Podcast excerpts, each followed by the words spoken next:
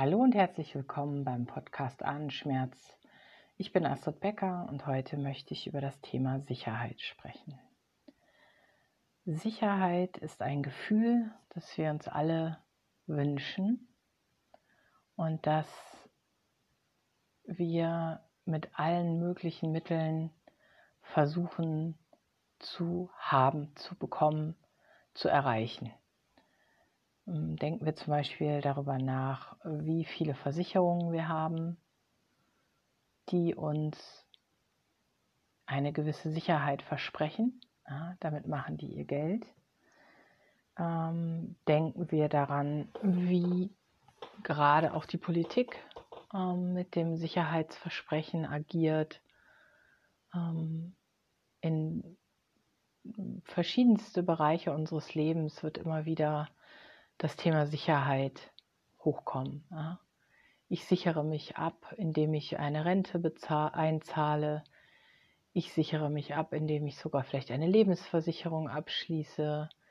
Ich sichere meine Kinder ab, indem, indem ich äh, eine, ein Sparbuch für sie einrichte. Ich versuche, möglichst viel Sicherheit zu haben.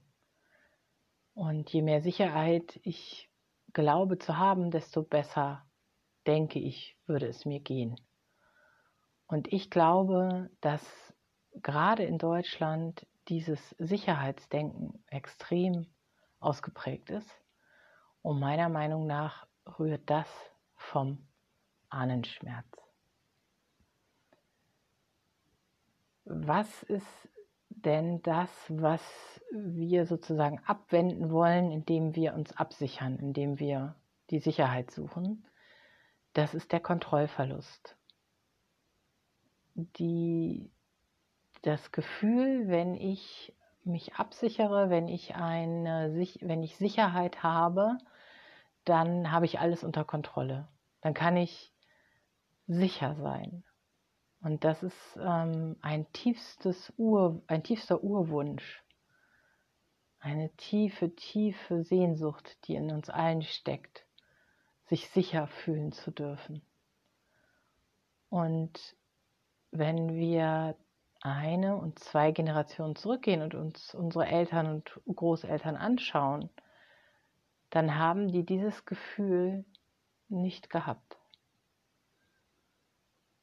Ich gehe mal auf, kurz auf meine Eltern ein. Die sind 1940 und 1942 geboren. Das heißt, die ersten fünf Jahre hat mein Vater komplett im Krieg verbracht. Also der ist Flüchtlingskind, das heißt, er hatte noch eine relativ gute Zeit, bis er drei war, glaube ich, ungefähr. Dann mussten sie fliehen. Meine Mutter ist, wie gesagt, 42 in Berlin geboren. Das heißt, die hat komplett die ersten fünf Jahre im Krieg verbracht, äh, ihre ersten drei Jahre im Krieg verbracht und danach eben im Nachkriegs, zerbombten Nachkriegs-Berlin. Und das Gefühl von Sicher Sicherheit, das vermitteln uns normalerweise natürlich als allererstes unsere Eltern, aber auch unser Umfeld. Und, und natürlich fühlt es sich nicht besonders sicher an, wenn man äh, gefühlt jeden zweiten Tag in, in den äh, Bomben, Bombenschutzkeller fliehen muss. Wenn man nicht genug, wenn man spürt, dass die Eltern sich ständig Sorgen machen, wenn man spürt, dass alle Menschen um einen herum sich ständig Sorgen machen, wenn es keine Rituale gibt, wenn es keinen Alltag gibt, wenn es keine Möglichkeit gibt, sich zu entspannen. Ja, unser Gehirn braucht lange Phasen der Entspannung, um diese, damit der Körper diese verschiedenen Hormone, die der Stress erzeugt, abbauen kann. Und das ist alles nicht möglich in einem Kriegsszenario und auch nicht in einem Nachkriegsszenario. Da war nach wie vor Kontrollverlust, ähm, denn keiner wusste, wie es weitergeht. Keiner wusste, wie es weitergeht. Sie haben einfach irgendwie gemacht, aber es war immer noch keine Kontrolle, kein, keine Sicherheit, keine Entspannung, keine Ruhe. Und wenn wir uns das vorstellen, hm, ich erkläre das nochmal, weil ich das ganz, ganz wichtig finde. Unsere Eizelle ist bereits im Mutterleib der Mutter angelegt, während sie noch im Leib ihrer Mutter ist. Das muss man sich mal vorstellen. Ja, also meine Mama ist ein Baby und wächst gerade im Bauch ihrer Mutter heran. Und ich glaube, es ist im fünften, sechsten Monat, dass das Geschlecht sozusagen ähm, dann äh, sich mh, mm, ja, manifestiert oder also auf jeden Fall, dass die Geschlechtsorgane sich ausbilden und in dem Moment auch schon die Eizellen, weil die Eizellen der Frau sind die ganze Zeit da. Also die ähm, werden nicht wie, ähm, wie Sperma immer wieder neu hergestellt, sondern die sind da. Die sind von Baby auf angelegt und tatsächlich schon im, ähm, im Mutterleib hat dieses Baby, dieses Babymädchen bereits ihre Eizellen. Ja? Wenn sie geboren wird, sind die bereits mit, mit dabei. Also das heißt, dass du, ein Teil von dir, bereits im dabei ist, während äh, deine Mutter noch ein Fötus ist. Und das ist ganz schwierig vorzustellen. Aber das finde ich extrem wichtig. Ich bin ja ein sehr ähm, spiritueller Mensch, ein sehr Energie, Mensch, der sehr viel mit Energien, in Energien denkt. Und selbst wenn man die Wissenschaft mal außen vor lässt, ähm, wäre auch das energetisch schon interessant, ja, dass ein, ein Anteil deines Körpers dort schon vorhanden war.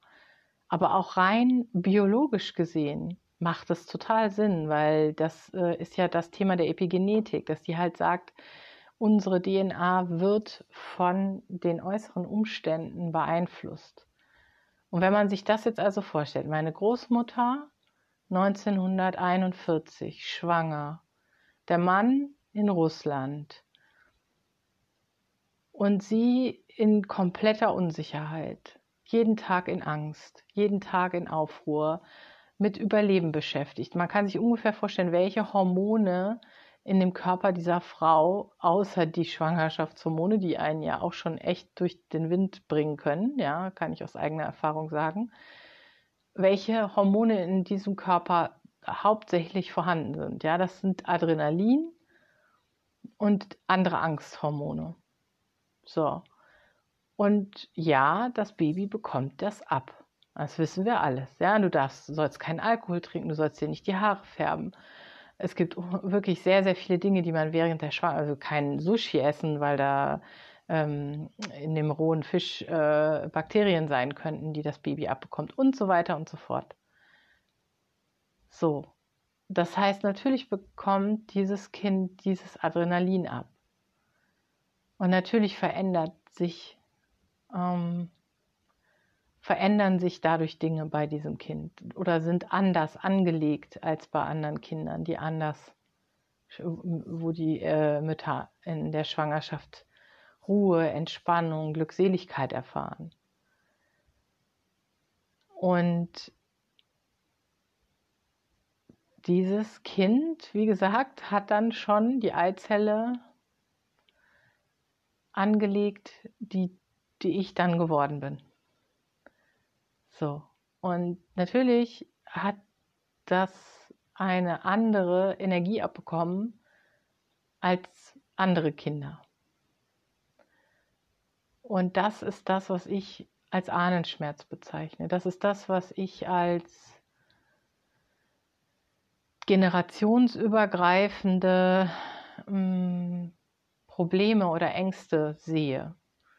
Und genau das sehe ich gerade in der Gesellschaft. Diese Angst vor sich, die, diese Angst, die Sicherheit zu verlieren und Sicherheit um jeden Preis wiederzuerlangen, das ist gerade dran. Das ist gerade hier in Deutschland dran. Deutschland hat weltweit gesehen die strengsten, die zweitstrengsten Maßnahmen. Ich habe vergessen, wer als erstes auf der Liste stand. Es war irgendwie ein kleineres Land in Asien, ich weiß aber nicht mehr welches. Und wir sind die mit den zweitstrengsten Maßnahmen, Corona-Maßnahmen weltweit. Und ich finde, das spiegelt das sehr, sehr gut wider. Ja, dass wir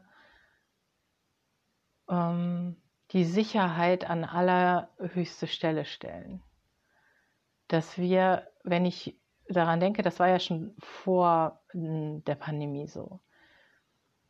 Ich erinnere mich, äh, dass wir irgendwann im Kindergarten keinen selbstgebackenen Kuchen mehr mitbringen durften, weil da hätte ja irgendwas drin sein können, was irgendein Kind ähm, nicht verträgt. Und ja, ich kann das auf eine Art und Weise verstehen, weil natürlich niemand möchte, dass äh, ein Kind eine Aller einen Allergieschock bekommt oder ähm, dass da irgendwas drin ist, wo die, wo die Kinder von krank werden. Das ist schon alles klar. Aber die Frage ist irgendwann, wann überwiegt dieses, diese, wann überwiegen diese Einschränkungen uh, unser Leben so stark, dass wir nicht mehr leben können dass wir vor lauter Regeln und vor lauter Sicherheit keinen Platz mehr haben für Leben. Und bringt uns das wirklich dahin in ein glückliches Leben? Und ist es nicht das, was wir uns alle wünschen eigentlich? Ein glückliches, erfülltes, fröhliches, freud, freudvolles Leben. Und das ist das, was mir gerade wirklich Sorge bereitet. Dass wir einfach ja in, in, aus, auf, aus diesem Sicherheitsbedürfnis heraus mh, hm, auch nicht mehr objektiv sein können. Da ist dieses Recht haben müssen. Dieses meine Wahrheit ist die einzig richtige und jeder, der was anderes sagt, gefährdet die Sicherheit und gefährdet mich. Und das ist alles aus diesen, dieser diesen Angst vor Kontrollverlust heraus. Und da wiederum sehe ich die Parallele zum nach, zur Nachkriegszeit, zur Kriegszeit, wo unsere Eltern auch den absoluten Kontrollverlust erlebt haben und das, woll, das sozusagen weitergegeben haben, das darf nie wieder passieren. Ja, das ist tief integriert. Ich werde nie wieder die Kontrolle verlieren. Und ja, das funktioniert aber nicht. Wir werden niemals die Kontrolle haben, weil das Leben so nicht funktioniert. Das Leben funktioniert so nicht. Wir können versuchen, es zu kontrollieren. Es gibt da einen interessanten Spruch. Ähm, das Leben ist das, was passiert, während du eifrig Pläne machst. Und dann gibt es noch einen anderen, der geht so ungefähr, ich weiß nicht mehr ganz genau, ähm, ich, ich, machte, ich machte Pläne und Gott lachte. Oder so ähnlich. Ja, also es ist ähm, im Endeffekt sind wir nicht hier auf der Erde, um Kont Kontrolle auszuüben, um Kontrolle über uns und alles zu haben, weil dieses Leben ist endlich. Dieses Leben ist dazu da, meiner Ansicht nach. Das ist das, was ich im Moment so weit, wie ich es herausgefunden habe, meine mh, mm, spirituelle Ausrichtung ist, das Leben ist eine Lernaufgabe. Wir sind hier als Seele inkarniert, um etwas zu lernen. Und wir können nur lernen, wenn wir etwas erleben. Und dazu gehören auch Dinge, die wehtun. Dinge, die in, im ersten Moment uns negativ erscheinen, die anstrengend sind, die wir eigentlich nicht wollen. Ja, natürlich wäre es schön, wenn wir immer alle in Glück und Harmonie verbringen würden. Und das ist auch das, worauf ich hinarbeite, ja, in meinem, in meiner, in meiner Energie versuche ich immer wieder sanft zu sein, liebevoll zu sein, harmonisch mit mir umzugehen. Denn ich bin das Einzige, was ich tatsächlich kontrollieren kann. Ja, ich bin mh, mm, und noch nicht mal kontrollieren kann, sondern im Sinne von die, die Gedanken mir angucken kann. Ich bin nicht meine Gedanken. Ich bin nicht meine Gedanken. Ich kann sie kontrollieren. Ich kann, wenn ich merke, dass ich äh, in der Dauerschleife von alles ist furchtbar und das Leben ist schrecklich und ähm, dann kann ich merken, oh, wer ist das, der da denkt? Wer ist das, der da sich verliert? Und dann kann ich das tatsächlich kontrollieren. Und ich kann kontrollieren, was ich nach außen hinausgebe. Will ich Hass und Wut und Überheblichkeit, Besserwisserei, will ich das nach außen geben? Oder will ich liebevoll sein? Will ich empathisch sein? Will ich versuchen, Perspektiven einzunehmen? Wenn ich also bei mir bleibe, so wie das Mahatma Gandhi gesagt hat, sei du die Veränderung, die du dir in der Welt wünschst. Wenn ich meine Welt, meine kleine Welt, mein inneres Universum, wenn ich da liebevoll und friedlich und glücklich bin, wenn das jeder macht, dann haben wir Sicherheit. Ja, und das ist die Welt, die ich mir wünsche und das ist die Welt, auf die ich hinarbeite. Und das ist die Welt, in der dieser Ahnenschmerz mich nicht mehr antreibt, in der ich nicht alles dafür opfere, um die Sicherheit zu erhalten, sondern indem ich sage, ich vertraue. Ich vertraue darauf, dass alles so richtig ist. Und das ist nicht immer nur positiv. Ja, nicht alles, was, was im Leben passiert, ist erstmal auf den ersten Blick positiv.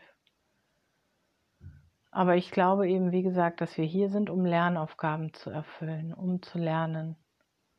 Und das können wir nur, wenn wir unsere Komfortzone hinterfragen, wenn wir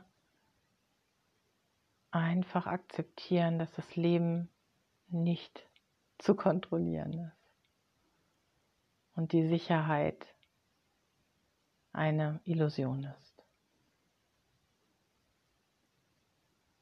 Ich wünsche uns allen ein wundervolles 2022 mit Leichtigkeit, mit Lebendigkeit, mit Sanftmut, mit offenen Armen und offenen Herzen. So möchte ich leben. Das ist die Vision von der Welt, in der ich leben möchte. Vielen Dank fürs Zuhören. Alles Liebe, eure Astrid.